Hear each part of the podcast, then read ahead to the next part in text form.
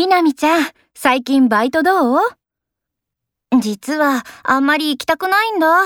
セクハラってわけじゃないんだけど、お姉さんビールとか命令っぽく言われるのがね。そういう言い方しかできないのって、人としてちょっと恥ずかしいよね。そういう人に限って自分は結構イケメンだとか思ってることが多いし。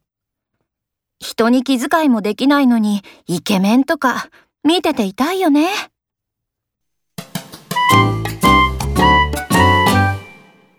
見て、あのスーツ着たおじさん、黄色いバッグ持ってるよ。ほんとだ。スーツと全然合ってなくて、なんか不思議。